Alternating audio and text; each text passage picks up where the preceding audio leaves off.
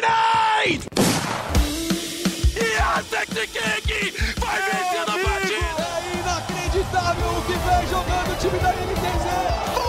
Stop blowing my mind! The man from Brazil, Brasil! Colterra, the man, the myth, the beast! Five seconds to go.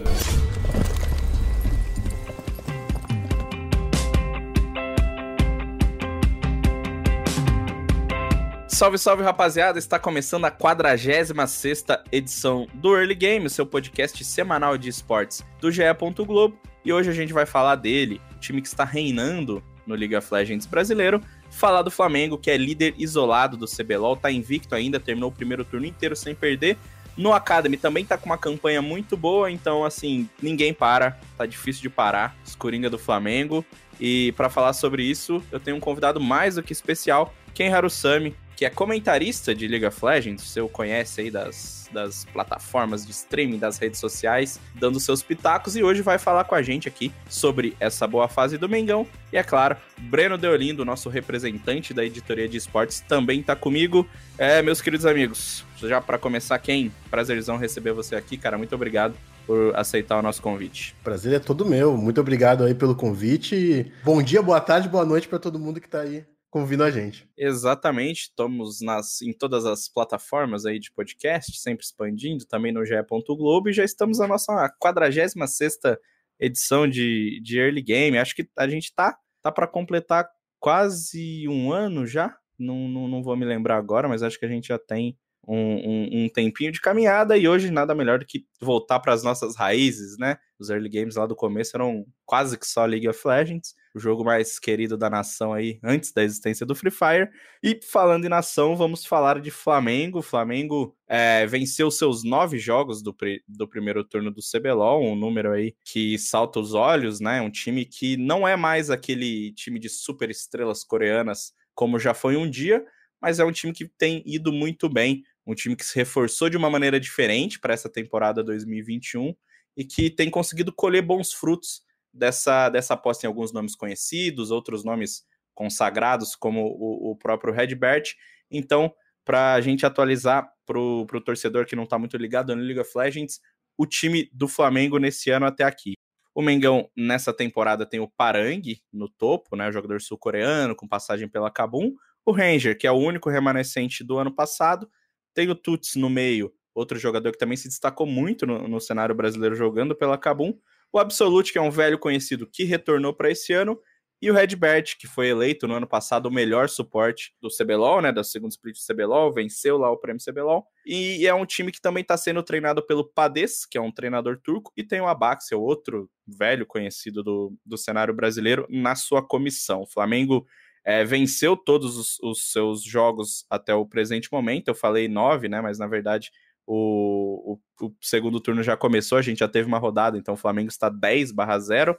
E quem? Para abrir com você, cara, se a gente pega e olha o Flamengo de outros anos, apostando sempre em dois coreanos, esse ano o time é, parece ter preferido ficar com um coreano de muito impacto, claro, né? Parang, primeiro split do ano passado, teve um, um desempenho absurdo, mas correu ali pro, pro lado brasileiro mesmo, com caras como Redbert, como Tuts.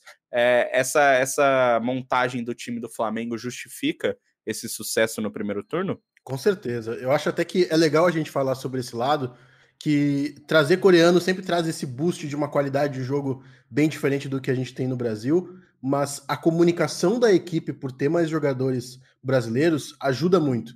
E na rota superior, ali onde o Parang está, ele pode pegar e não ter aquela comunicação e tantas jogadas junto com a sua equipe, embora ele tenha feito algumas jogadas de teleporte interessantes, mas ainda assim ele pode ficar mais naquela ilha da parte de cima, enquanto que o time todo se comunica mais em português.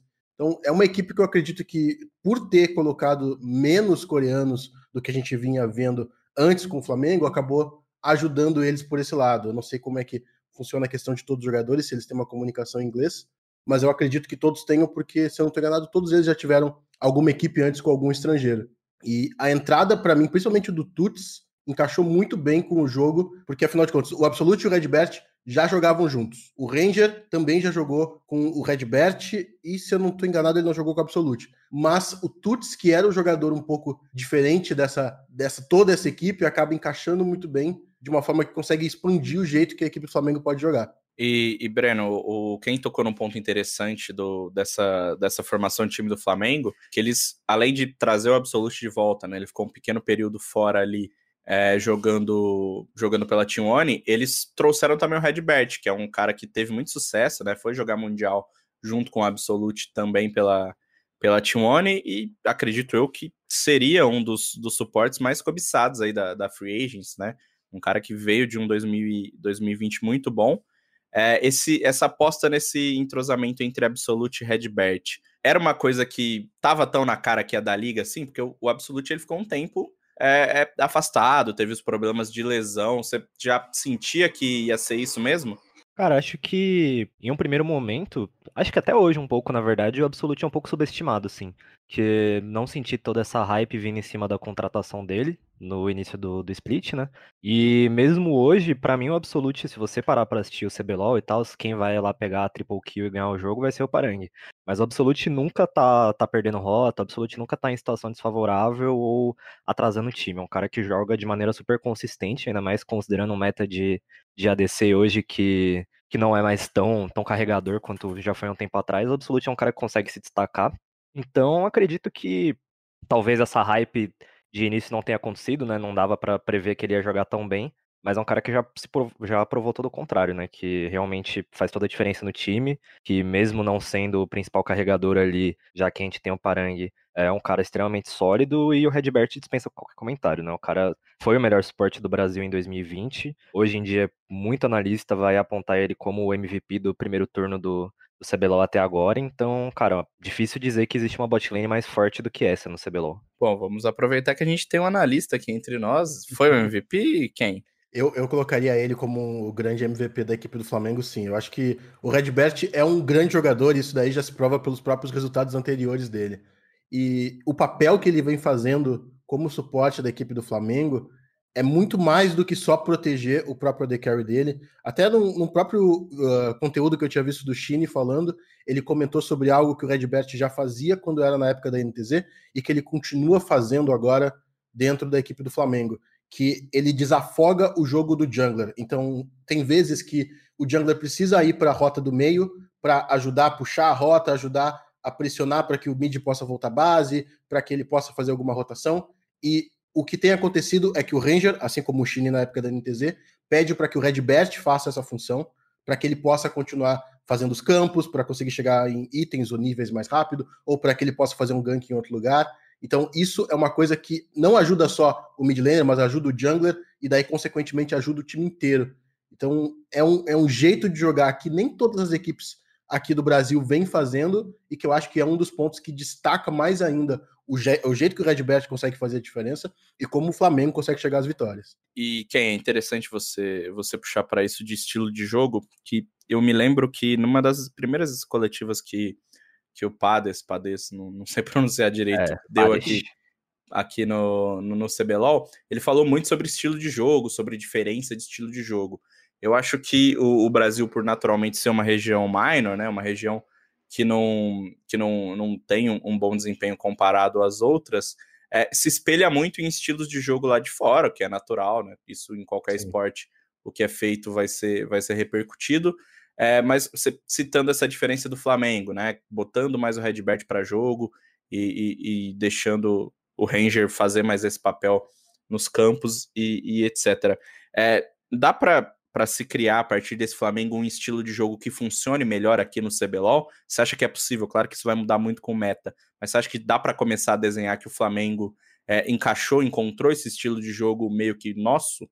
Eu acredito que um pouco sim. Ainda tem, claro, aquelas aquelas puxadinhas, puxando um pouco de jeitos diferentes lá de fora, um pouco do europeu, um pouco do coreano, do chinês, mas tem um estilo bem próprio que ainda assim uh, pode ser até visto mais como um estilo mais brasileiro, dependendo de como as outras equipes se adaptem. Porque por enquanto acaba sendo um estilo muito mais até do Flamengo. Algo, por exemplo, que a própria Vorax também tem um estilo mais deles de voltar para o lado superior, deixar o FNB forte. O Flamengo tem esse estilo que por mais que a gente veja muito recurso de ouro indo para a mão do Absolute, a gente, se for comparar o dano dos das três lanes, né, comparado top, mid e rota inferior, o lugar que menos tem dano no final das contas é o Absolute.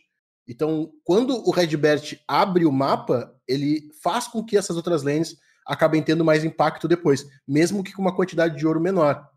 E não é algo que a gente ainda está vendo em outras equipes, a gente não está vendo outros times do CBLOL fazendo algo parecido. Então, pode ser que sim, vire algo brasileiro, pode ser que seja só o Flamengo que jogue desse jeito.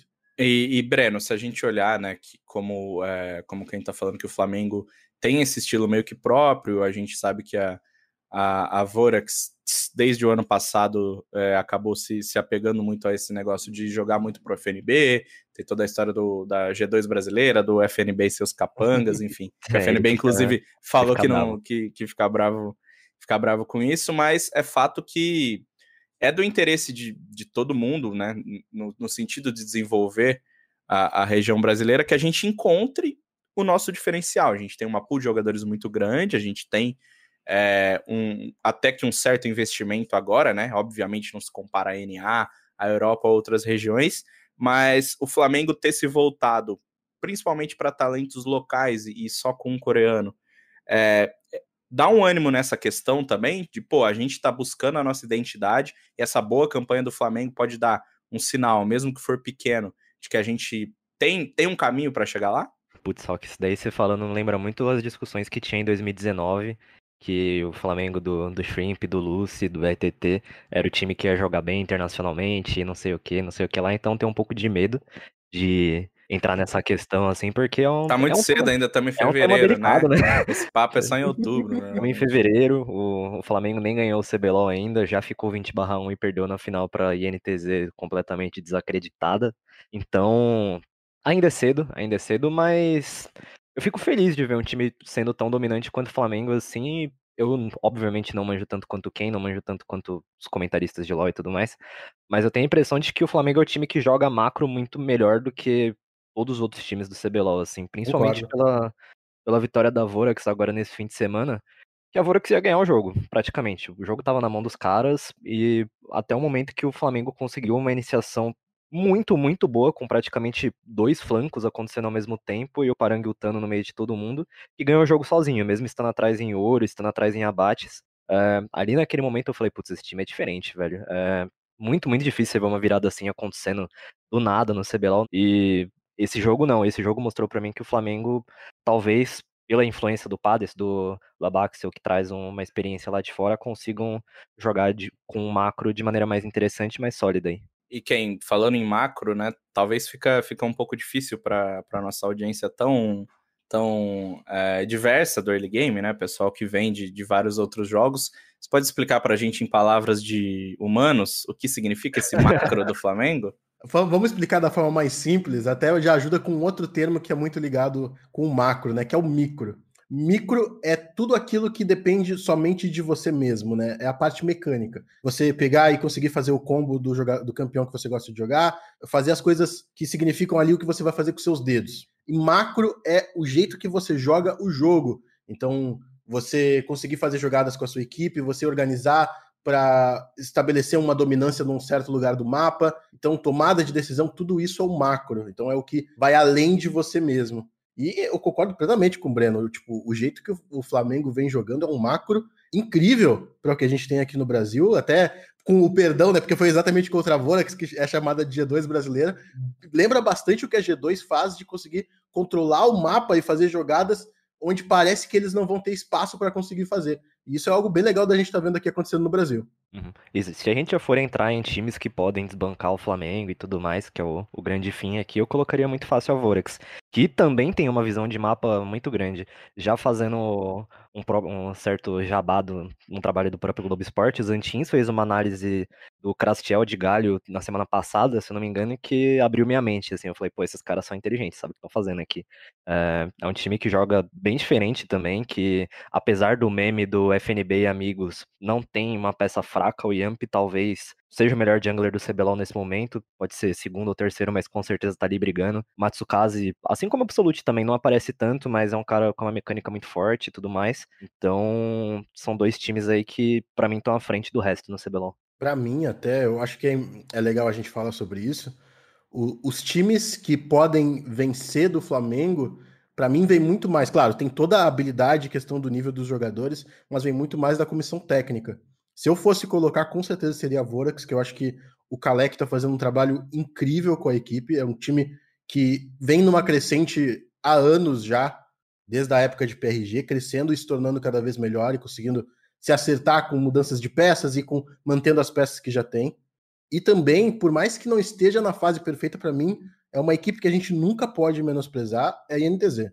Porque o maestro faz um trabalho incrível como coach, e para mim, eu acho que numa MD5, ele é a peça, é, é, a rainha do xadrez que faz a diferença no jogo. Então, eu sempre acabo colocando os pontinhos extra para NTZ numa, numa MD5 eles poderem tirar uma equipe que está muito forte. E se a gente for entrar nessa questão de staff, né? O Flamengo, é, eu falei bastante no começo que apostou num time brasileiro, mas com uma staff estrangeira. Isso tem se tornado cada vez é, mais recorrente há, há, já alguns bons anos. Acho que hoje, talvez puxando de cabeça aqui, eu sei que a Red não, não conta com, com nenhum estrangeiro, né? Pelo menos entre os inscritos oficialmente. Sim. Não sei se eles têm algum analista.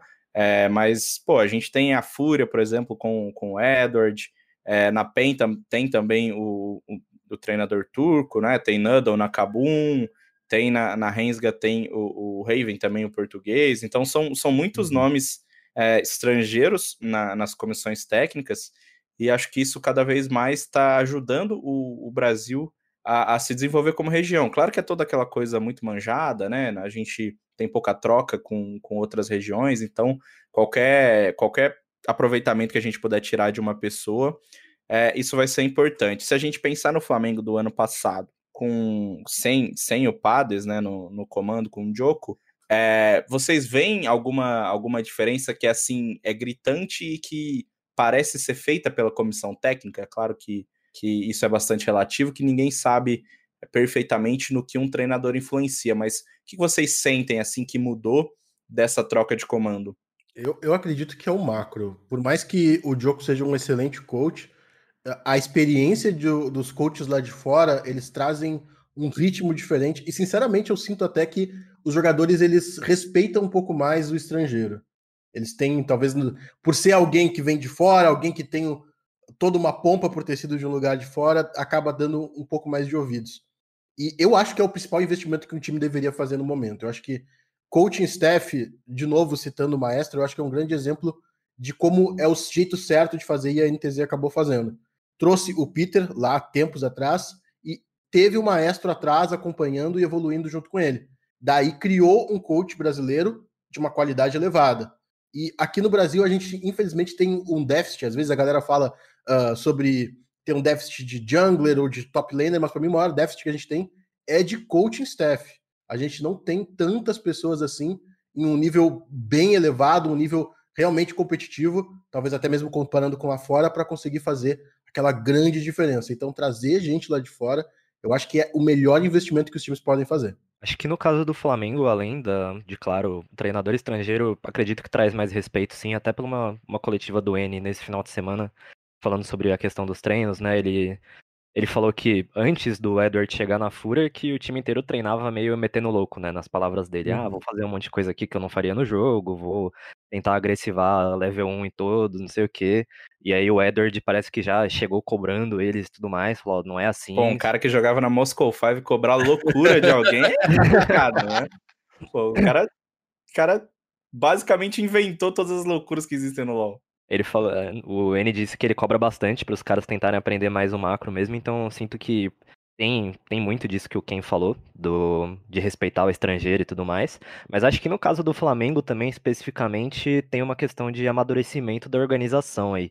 O Flamengo, Sim. principalmente no segundo split do ano passado, foi um negócio bem feio de se ver por fora, assim. Era o, o Jed Kaplan, que é o CEO da Simplicity, que é quem opera o Flamengo por trás, uh, postando dinheiro sendo queimado, era o Ranger saindo antes do jogo e tomando punição a cada duas semanas, e não sei o que. Então, esse ano eu acho que o Flamengo conseguiu arrumar a casinha. E isso acabou se refletindo no jogo também. Mesmo o Diogo, que como o Ken falou, é um cara que manja bastante do jogo, ele, ele acabou sendo pego nesse furacão que eu lembro dele comentando que às vezes tinha que executar uma função um pouquinho mais, mais gerencial, assim, não só de tático e tudo mais. Ele tinha essa Uhum. parte mais, um pouquinho de cuidar dos jogadores, não como manager, né? Quem faz isso é o da visita. Mas o Diogo tinha uma parte um pouquinho mais administrativa e acabava a parte técnica ficando em segundo plano para ele. Então acho que o Flamengo conseguiu arrumar muito bem a casa para esse ano e isso reflete no jogo diretamente. E esse ponto era justamente que eu ia entrar agora sobre amadurecimento. É, A gente teve alguns episódios até bem feios com o Jed Kaplan, né? Com, inclusive com o nosso finado Xande Teixeira aqui, ex- ex-participante do Early Game. É, a gente teve vários episódios assim que, que transpareciam uma, uma meio que uma bagunça mesmo no time, essa coisa do, do Ranger tomar a punição de forma seguida. Eu lembro que até a gente subiu ano passado um comparativo que durante todo o primeiro split do o primeiro split que foi transferido do presencial para online, as punições foram assim bem bem pouquíssimas. E aí no, no split inteiramente online a gente teve isso acontecendo várias vezes. Então assim era um sinal que era mais descompromisso dos jogadores que desatenção, porque quando no começo eles não faziam. É, então eu, eu, sinto que até dá pra gente colocar isso bastante no Ranger, né? Que foi, pô, jogador sempre muito polêmico, um jogador, claro, de muita qualidade, mas que se envolveu em algumas polêmicas de redes sociais, teve discussão com o Xande também, né? Teve, teve de tudo. E, e se a gente olhar hoje, ele parece ser um cara muito mais maduro, né? Assim, um cara é, que, que conseguiu aprender que essas, essas coisas de, de redes sociais, essas coisas de fora, é, acabam influenciando no jogo. Me parece ser um cara muito mais é, se- seguro em relação a isso hoje em dia, mas também é engraçado a gente falar em amadurecimento quando o Flamengo é, apostou num Tuts, por exemplo, né? Que é um jogador muito jovem e um Sim. cara que, que teoricamente seria menos maduro do que o Goku, né? Sim. Pô, mas você já viu o Tuts dando coletiva, cara? Parece que ele tem 35 anos só de LoL. É, é bizarro, cara. O Tuts é um dos, sei lá, sendo, sendo um pouquinho chato aqui, até, tipo, é um dos melhores jogadores pra coletiva, assim, do CBLOL inteiro. Ele fala muito, muito, muito bem, tipo, um cara super maduro e tudo mais, mesmo ele tendo, acho que, 19 anos hoje, um cara é diferenciado. Sim, eu, eu gosto de ver que o Tuts ele é um jogador que surgiu há pouco tempo, num nível muito alto para o que se espera de um jogador que, que é estreante, e nem na parte talvez mental a gente possa falar, porque ele jogou final e jogou tranquilo na final, né? Jogou do jeito que ele sempre joga. A gente pode falar talvez de porque a final foi não foi presencial, isso possa ter sido uma grande diferença, mas eu, eu não senti. E até isso é um ponto fazendo até o aqui o advogado do diabo, torcedores do Flamengo, por favor, não fiquem bravos comigo, mas que eu fico com certo medo do Flamengo, que eu não me lembro de ter visto nenhuma coisa sobre a parte de, de uma parte psicológica deles, se eles estão tendo um acompanhamento psicológico, que foi muito o que foi falado na última vez que o Flamengo teve essas campanhas meteóricas de estar vencendo todo mundo, que o fato para eles que fez eles acabarem não conseguindo vencer o campeonato foi a parte psicológica. Então, se não tiver tendo um acompanhamento, também pode ser um revés aí para a equipe do Flamengo no futuro, talvez no final desse campeonato. E para a gente sair rapidamente do Flamengo, daqui a pouquinho eu quero falar um pouco sobre o time Academy também. É, eu, quero olhar para essa playoff picture aqui, né? Gastar um pouquinho do meu, do meu inglês, que é olhando o Flamengo e Red Kennedys como possivelmente times que já estão nos playoffs, né? Claro que ainda faltam nove jogos, mas é, é oito jogos, melhor dizendo. Se a gente olhar, o Flamengo já está numa situação mega confortável e a Red Kennedy está ali logo atrás. E, e talvez a Red seja até meio que o oposto desse time do Flamengo, né? Que é um time que foi montado recentemente. A Red, por outro lado, é um time que, que tem é, um, um- aposta em jogadores jovens, mas jogadores jovens que já estão juntos há muito tempo. Tem o Coelho também, que é sempre muito elogiado pelo, pelos jogadores.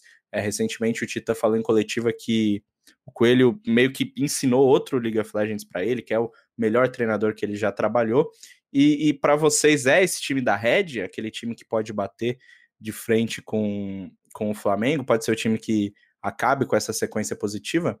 Olha, eu vou dar, falar uma curiosidade aqui para vocês. Nos meus tempos de coach de League of Legends, eu trabalhei com o Coelho. Ele foi.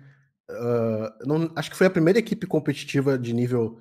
Foi no circuito desafiante que ele trabalhou. E desde aquela época ele já era um cara diferenciado por nível que a gente tinha. Então, é um cara que eu venho acompanhando o crescimento dele e a qualidade dele, e realmente ele é absurdo. Ele é muito, muito, muito bom mesmo. Eu até me surpreendi de ter demorado para ele chegar no CBLOL como um, um grande tipo grande coach, sendo todo esse destaque, mas talvez seja porque ele ficou bastante tempo dentro da Red Kennedy mesmo, então não não quis sair da casa. Mas é um cara realmente bem diferenciado e eu acho que em breve já está se mostrando, né, como um dos melhores coaches que a gente tem brasileiros. Eu, eu acho que a equipe da Red tem sim o potencial para conseguir pegar e conseguir tirar aí essa tirar uma vitória do Flamengo até uma MD5 conseguir fazer a diferença. Eles têm jogadores novos e, e engraçado a gente falar isso do Titã, que é um jogador que a galera sempre vê como o, o novo, né? Tipo, o menino Titã, mas ele acaba sendo o centro de todos os outros jogadores, né? O jogador que mais tem a experiência para poder passar. E eu acho que ele está conseguindo trazer, puxar essa responsabilidade para ele e fazer uma diferença bem legal na equipe da Red. Então, eu vejo sim com um potencial time aí para o Flamengo estar tá de olho, porque pode sim acabar conseguindo tirar uma vitória deles. Acho que o que pesa para esse time da Red talvez seja mesmo a, a, experiência, né? A gente tem ali o Titã, que é bicampeão de CBLOL, né? Já, já é bastante rodado, mas a gente vê, se você parar para olhar aos poucos assim, você vê que tem muito erro juvenil mesmo na Red Kennedy. O, o Gigo sendo solado level 1 na semana passada, por exemplo. Um negócio que não existe, né? Que, tipo, um time mais, mais parrudo como o Flamengo vai cobrar com certeza e que a Kabum não conseguiu. Acabou perdendo o jogo, mas que se fosse um time um pouquinho mais experiente, talvez tivesse já cobrado esse erro e esnobalado para vitória direto. Mas fora isso, é um time extremamente esquilado, dá para ver. O próprio Gigo mesmo que acabei de criticar já. Jogador, né, Tecnicamente muito bom jogador, né? Nossa, o cara é muito, muito bom. Né? A primeira semana, se eu não me engano, ele pegou o Ione, fez. Sim, fez aquele 1 um, um, um V2, um V3 no top. Incrível. É. Arrancou um que cara bom do, do Mylon, que é referência aí na top lane só um pouquinho, um pouquinho mais do que eu, talvez. Então, isso sem falar de, de Avenger, de Aegis também, que todos tiveram seus momentos, seus momentos de brilhar, então é um time extremamente esquilado, mas que talvez ainda precisa pegar um pouquinho mais de rodagem para bater de frente numa MD5, mas quem sabe essa rodagem já não venha no próprio CBLOL, né? De ter tomado Sim. esse susto, contra Kabum, de ter perdido pro Flamengo e pra Vorax, acho que o time já vai criando uma casca e talvez chegue nos playoffs um pouquinho mais maduro. É, esse duelo entre Flamengo e Red Canids está marcado para a semana de número 7 do CBLOL, no dia 28, daqui 10 dias, 28 de fevereiro.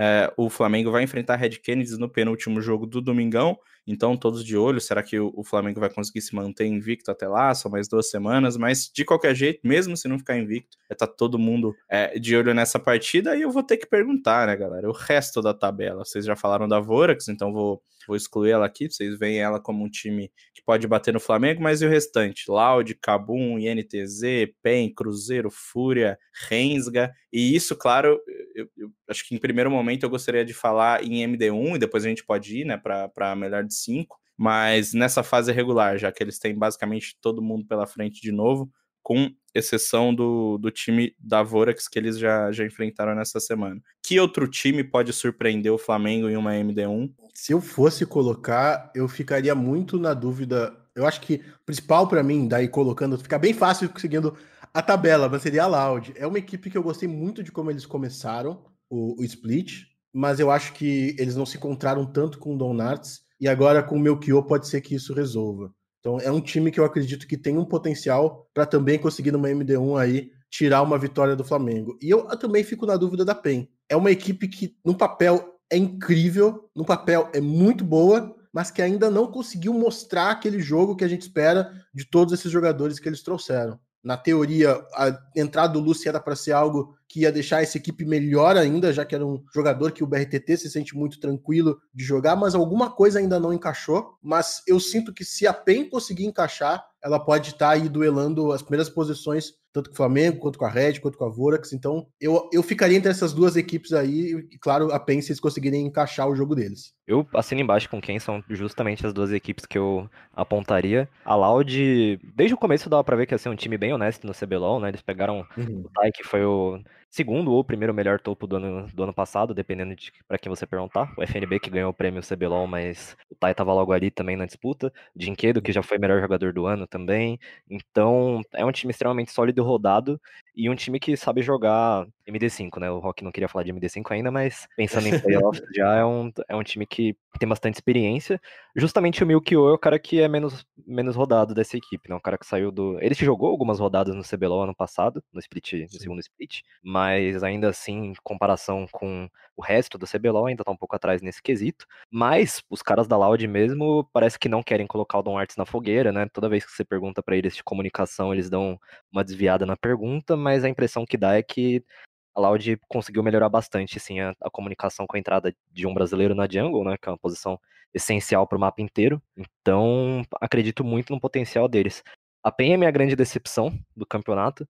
Eu esperava demais desse time, é um time que jogava bonito no segundo split do ano passado, que dava realmente gosto de ver assim, agressividade e tudo mais. E sinto que essa, essa, agressividade se perdeu um pouco com a saída do Ezra. Um cara que sempre puxava engage e tudo mais, que acumulava bastante MVP e que meio que puxava a responsa para ele. É, dava muita liberdade pro BRTT trabalhar e pro Tinons poder conseguir jogar, jogar sozinho entre o canto do mapa. Ele conseguia fazer a bot lane render tranquilo ali. E é uma agressividade que acho que a gente não vê tanto hoje em dia da Penha, assim. A gente não vê mais o Carioca pegando First Blood todo jogo. Não tem mais essa coisa. Talvez o único que se mantém agressivo seja o robô, né? Que gosta muito de comprar briga no top e tudo mais, a galera vai zoar que ele é solado todo jogo. E talvez seja, mas tem um objetivo, como ele adora defender. Então, é uma grande decepção. Acho que a PEN precisa.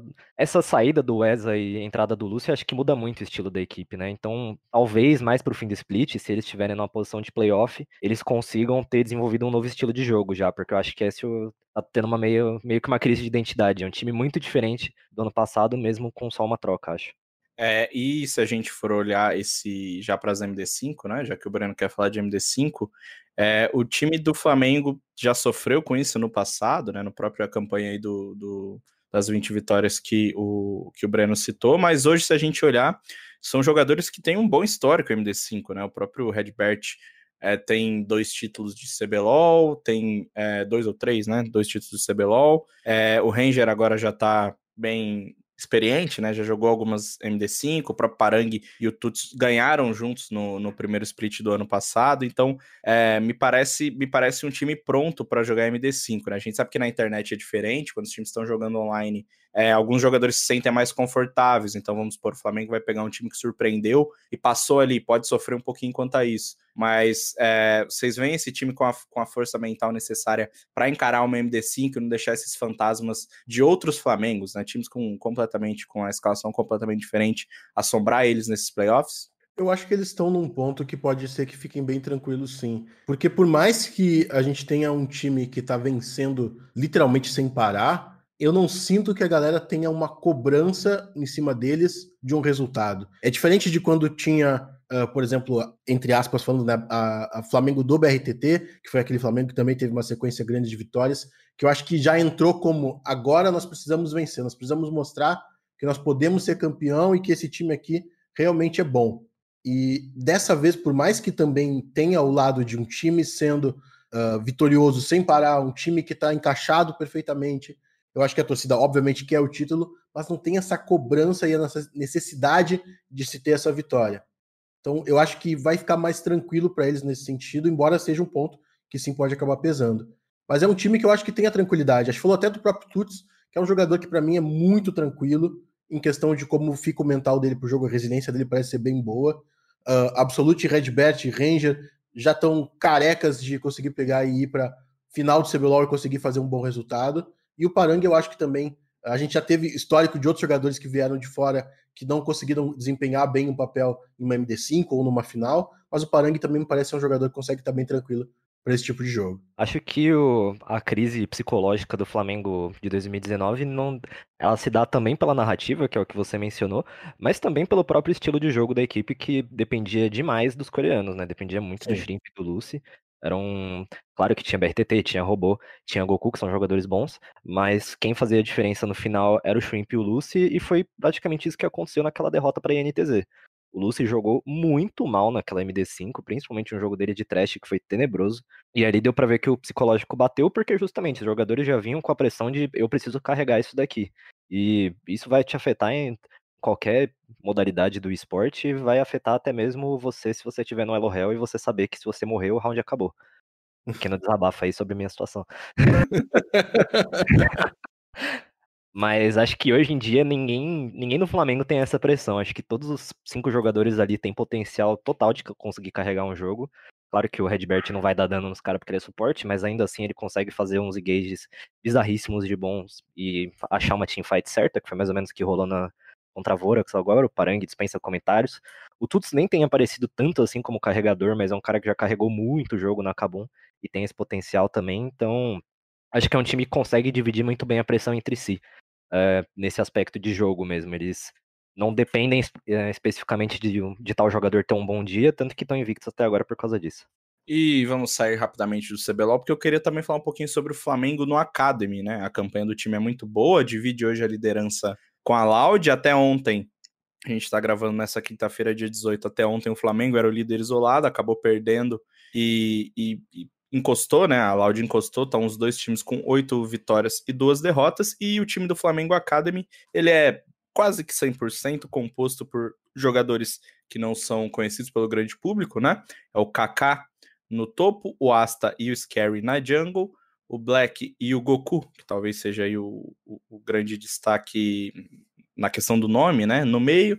Aí tem o Netuno como ADC e o Bounty como suporte. Quem é, é um time com, com alguns valores interessantes, né? Acho que é, essa era uma dúvida geral quando, quando a gente teve a notícia que o Goku é, jogaria pelo Academy, teve toda aquela polêmica de que ele foi meio que forçado a jogar, né? A informação na época divulgada pelo Luiz Santana do Mais Esportes, né? Que o, o, o Goku teve um, um entreveiro ali com a diretoria, ele queria dar uma pausa na carreira, o Flamengo meio que forçou ele a jogar. É, acho que isso acabou gerando uma dúvida na galera de como seria o, trata o tratamento do Flamengo com o Academy, mas acho que até agora, é, mesmo com a presença do Goku jogando a grande maioria dos jogos, é, tá funcionando muito bem, né? Sim, olha, eu não, eu não posso falar tanto dessa parte da, da treta, porque sinceramente eu não sei, mas o time do Flamengo do Academy vem com jogadores incríveis. E claro, ter a experiência do Goku ajuda para que todo o time fique mais tranquilo mas eu queria ressaltar principalmente a bot lane deles, o Netuno e o Bounty.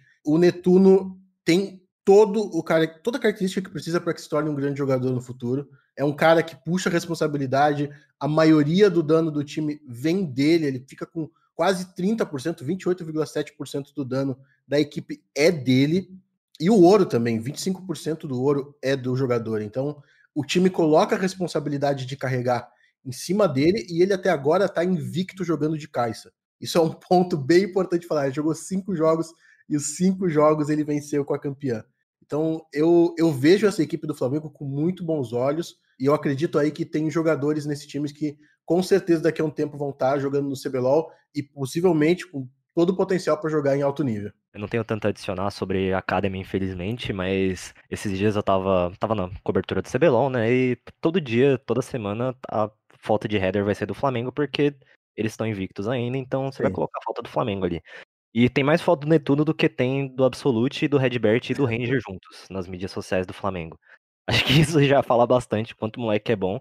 E se o Flamengo perder, é, entrar em uma sequência negativa, vejo tranquilamente ele entrando no, no lugar do Absolute aí, talvez, porque é um moleque realmente diferenciado. Cara, o Breno está lendo minha mente hoje, que toda vez que eu vou fazer uma pergunta, ele já começa com ela no, ah, no seu, no, no seu comentário, né? Que entrosamento e quem era justamente sobre isso. É, você teve, fez uma participação, né, recentemente como, como comentarista no Academy, e, uhum. e se a gente for pensar em, em, até opções, cara, talvez no final do split ali com o Flamengo já classificado, é, eles se sintam à vontade para testar um outro jogador, ou enfim, testar alguma, alguma coisa diferente no time de cima. Acho que o Academy também traz muito isso. É, não, não só nos momentos ruins, mas também nos bons momentos você poder se permitir a, a, a, fazer alguns testes. É o Netuno esse cara? Tem mais alguém que você acha que vai, que vai receber essa oportunidade? Ou o Netuno está bem na frente do, dos seus companheiros? Eu acho que o time todo está num ponto tranquilo para poder fazer isso. Mas a minha dúvida seria mais como eles usariam, né? Seria algo para esconder estratégia ou algo do tipo, porque sinceramente Olha, todos os jogadores têm desempenhado um papel muito bom na equipe do Flamengo. O Goku não precisa falar porque é o jogador que já vem do CBLOL, mas tanto o Kaká quanto o Asta, quanto o próprio Netuno que estava falando, ou o Bounty, eles têm conseguido desempenhar o seu papel. Porque no fim das contas a gente acaba dando todo esse destaque para o Netuno, porque ele é o cara que puxa os recursos, mas o próprio Kaká, por exemplo, que é o que a gente brinca que é o cara que está levando o piano, ele acaba conseguindo fazer mais com pouco. Ele acaba conseguindo fazer a diferença para a equipe dele, sendo aquele jogador, seja para fazer a frontline, seja para poder fazer uma troca, se mais um duelista, ele consegue fazer o papel dele muito bem, com menos recursos, deixando o jogo rolar para outro lado do mapa. Então, eu acho que todos os jogadores lá têm um potencial para conseguir, claro, num nível não tão optimal como está sendo do time do Flamengo principal, mas consegue desempenhar o papel aí se for preciso porque alguém ficou gripado ou se for realmente para tentar esconder alguma estratégia da equipe do Flamengo principal. E se a gente for, for pensar em Flamengo, né, não tem como também, né, no Flamengo Academy, não tem como a gente deixar de lado é, o, o caso do CAC, né, que foi, foi denunciado por, por alguns jogadores, então o time teve uma baixa já no começo do, do CBLOL, e, e, acabou tendo que, que, meio que se virar ali em cima da hora é, com o restante da comissão técnica, é claro. Mas você estava falando, Ken, sobre quão importante é ter uma comissão técnica. E se a gente pensar que, que você está lidando com jogadores com ainda menos experiência que os jogadores do CBLOL, claro que o CBLOL tem jogadores tão novos quanto, mas são assim jogadores menos preparados, né, no, uhum. no Academy o quão importante é ter um bom investimento nas categorias de base. É, no, no staff, o Flamengo meio que reveza ali, o, o Abaxel entre, entre os dois, né? Várias semanas ele ficou na Academy, mas ultimamente tinha ficado mais no CBLOL. E tem o Snows, uma, uma referência aí do LoL brasileiro, um cara que, que teve desde o começo. O quão importante é o, o trabalho de uma staff para desenvolver jovens jogadores, para não deixar eles crescerem com vícios, não deixar eles crescerem com os problemas que a gente sabe são comuns entre os jogadores profissionais de LoL no Brasil. É, é muito importante, é de longe talvez a coisa mais importante que a gente pode ter, exatamente porque eu acredito que se a gente tiver a coaching staff fazendo a diferença no academy, no futuro a gente vai ter uma liga muito mais forte, talvez competitiva internacionalmente. Porque esses jogadores que talvez, como a gente teve reclamações até do próprio coach do Flamengo sobre como são os treinos, um dia eles vão se aposentar e vai ser essa galera que está no Academy que vai estar tá no CBLOL. Então, se eles não entrarem com esses vícios, se eles entrarem jogando o treino como tem que ser jogado, trabalhando da forma corretinha, a gente pode ser que consiga se tornar cada vez uma potência, talvez até, um sonho um pouco mais longe de um, de um jogo de League of Legends. E, e eu acho que trazer o Abaxial, mesmo que seja de vez em quando para essa equipe, pode ser um ponto importante, assim como eu espero que realmente tenha uma troca de informações e uma troca, realmente uma, um espaço de mentoria, digamos assim, para o Snows, que é um cara que eu conheço e eu considero um cara extremamente inteligente. Eu acho que ele tem aí um futuro brilhante pela frente se ele seguir como coach. E se ele tiver com essa mentoria, digamos assim, com esse espaço para poder aprender e melhorar com os coaches da equipe do Flamengo principal, a gente pode ter um grande nome vindo aí também para coaching staff brasileiro no futuro. E outro, outro ponto que é interessante da gente pensar, você falando sobre essa troca de informações, não sei se você tem alguma informação em relação a isso, se não tiver, claro, pode dar a sua opinião, mas a gente sempre teve uma meio que um problema com treinos no Brasil, né? Essa, essa, essa semana a gente teve novamente questão de vazamento de treinos, né? Enfim, problemas que são recorrentes. E uma das coisas que a gente mais falava no ano passado, quando se falava em Academy, era sobre a possibilidade de você treinar entre si, né? Que era uma possibilidade para muitos times do CBLOL, mas não era para todos. Não era todo mundo que tinha um, um, um, elenco ali de 10 jogadores que hoje você é obrigado a ter por conta do, do Academy. É, acha que até para o desenvolvimento não só do Flamengo, mas no geral, o, o quão importante tem sido esse, esses elencos maiores e essa troca é, num, num lugar mais confortável, né? De você poder testar talvez uhum. coisas que você não testaria com medo de vazar. Olha, pelo que eu andei falando com algumas equipes, eu me lembro que o Flamengo e a PEN, eu tenho certeza, que estão treinando e estão tendo uma ligação até bem forte entre as duas equipes. São dois times que eu andei conversando com a galera e eu sei que eles realmente têm essa troca que eu acho super importante. E eu concordo com o que tu falou, Rock, porque se a gente tiver a equipe principal tendo o espaço de poder treinar, não, temos uma estratégia totalmente nova que não pode vazar de jeito nenhum. A melhor equipe para você treinar isso é o Academy, porque você vai ter certeza de que aquilo não vai vazar e às vezes você pode até reexecutar. Então, não, a gente precisa que para que essa composição dê certo, X aconteça, a gente tem que fazer aquilo acontecer. Então, a gente vai treinar exaustivamente até que aquilo aconteça. Porque tem duas formas de você ver o Academy. E eu acho bem legal a gente até entrar um pouquinho nisso. seja a forma de uma equipe de jogadores que um dia vão se tornar melhores, ou a equipe de jogadores que podem ajudar também a sua equipe principal a alcançar rumos maiores do que eles estavam alcançando até agora dentro da competição. As duas formas podem ser encaixadas e as duas formas podem ser vistas juntas até. O que não pode é se for pensar, não, queremos ser campeões do CBLOL Academy, que pelo jeito, pelo que eu vi até agora, não é mentalidade de nenhuma equipe. Claro, quer ser campeão, mas é uma consequência do que acontece e não o objetivo principal. Isso é um dos pontos que vai fazer mais a diferença para que tenha esses treinos mais encaixados, esses treinos que podem realmente resultar em algo de evolução, não só para o time principal, mas também para o time que está no Academy, para poder ir encontrando ali jeitos, ó, é assim que a gente tem que treinar então, pegar uma informação, por exemplo, uma troca do Netuno que está jogando bem, com certeza tem a ver com o que ele pode ter aprendido com o Absolute, que é um excelente AD Carry. Então, esse tipo de troca eu acho super importante mesmo. Só complementando também que o, o problema de treinos vai além de, de vazamento, de estratégia e tudo mais. É, o que a galera tem comentado muito nessa última semana é que os times brasileiros, alguns, não levam a sério o treino simplesmente, né? Que é aquilo que o N falou, que eu mencionei mais cedo, de querer meter o louco no treino só e não jogar direito, etc. Não, não dá a devida importância pro treino ali. Óbvio que ninguém assumiu a culpa disso ainda, né? Que todo mundo reclama, mas ninguém fala que tá fazendo errado. Então a gente fica na expectativa aí para que um dia o, os times brasileiros parem de reclamar disso e a gente entre num cenário quase utópico, assim, né? de treinos bons e um cenário lindo, esplendoroso, que se entenda. Um grande ecossistema aí. Exatamente, a nossa esperança é que o Brasil consiga se colocar no, nos eixos no, no, League of Legends, que é muito popular, é, é um jogo tem um tem um, um, papel muito importante na história dos esportes no Brasil, tanto em reconhecimento quanto em, em, em investimento, estrutura, né? O LoL, sem dúvida, é muito importante. É claro, a gente torce para que, as, que as coisas melhores, mas também a gente tem que entender que a gente não, não talvez não, não, se torne uma, uma, uma região major, enfim, tenha boas campanhas internacionais, isso não, não desvaloriza a paixão do, do, nosso público, que é muito grande. Flamengo, por exemplo, é um time de massa, um time com uma torcida gigante. Agora a gente tem a Loud, sempre teve a PEN, a própria Fúria também tem, tem lá seus torcedores. É, então, a gente tem que entender que mesmo que, a, que a, esse desenvolvimento não venha, o CBLOL é um produto muito interessante, muito bacana, e que, que com esse sistema de franquias tem tudo para decolar. E agora a gente vai encerrando o nosso early game, né? Chegamos aqui no, nos, nos, momentos finais. É, e, e, nos momentos finais, quem a gente tem um quadro que é hum. o Last Hit, que é onde você fala, é, faz aquele jabá, fala aquela notícia da semana que você quer compartilhar, fala que o que, o que você acha que a gente poderia ter falado aqui no podcast e não falou. Então, normalmente eu deixo o convidado fazer por último é, porque ele não sabe muito bem do que a gente está fazendo, mas como você é um cara do LoL, o nome é Last Hit, acho que você já pegou muito bem, então faça seu Last Hit aí pra gente. Hum, vamos pensar um assunto que poderia ter sido falado na semana. Eu acho que até poderia ser isso da parte dos treinos mesmo, porque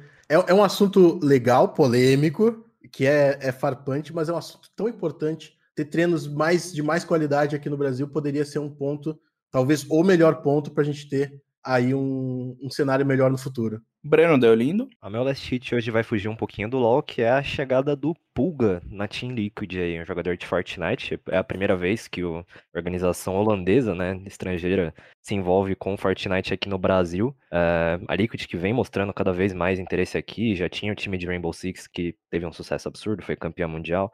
Uh, agora também tem o time de Free Fire que já tem título da LBFF também. Agora entra com essa terceira frente aí, ou quarta, se você considerar que o Fallen tá no time de CS, na, no Fortnite brasileiro. O Pulga vai disputar Fortnite Champions Series aqui no, no servidor brasileiro mesmo. Ele não conseguiu se qualificar na primeira qualificatória que rolou no final de semana passado, mas ainda tem duas chances de avançar para as semifinais da FNCS. Então fica aí, interessante, né? Organização estrangeira cada vez olhando mais para o Brasil. E eu, por minha vez, irei encerrar com League of Legends. Não vai ser com CSGO dessa vez. Porra, não vai gente... ser Katowice? Não vai ser Katowice. Eu falei porque... de Katowice porque achei que você ia falar. Não, mas enfim, você sempre fala o meu, hoje você não falou, também não vou falar. Pronto, acabou. É, eu vou falar de LoL porque a gente teve uma notícia, não sei se vocês dois estão aí ligados no Twitter enquanto a gente grava esse podcast, ou no Globesport.com, é, que os jogos da Vorax desse final de semana foram adiados porque alguns dos jogadores do time testaram positivo para a Covid-19. Então, os jogos contra Rensga e Loud serão disputados agora nos dias 20 e 21 de fevereiro, foram remarcados para a próxima quinta-feira, a partir das 8 horas da noite. A, a Vorax ela não divulgou, né? Quem foram e quantos foram esses jogadores é, infectados, mas os jogos da Vorax nesse final de semana, então, estão adiados para semana que vem. E, meus amigos, é isso. Estamos aí na terminando a nossa 46 edição do Early Game. Qualquer coisa, você sabe, é só chegar na gente nas redes sociais ou chegar lá também nas redes sociais do Ken. O programa é, volta na semana que vem para falar muito, muito mais dos esportes aqui no Brasil. Grande abraço.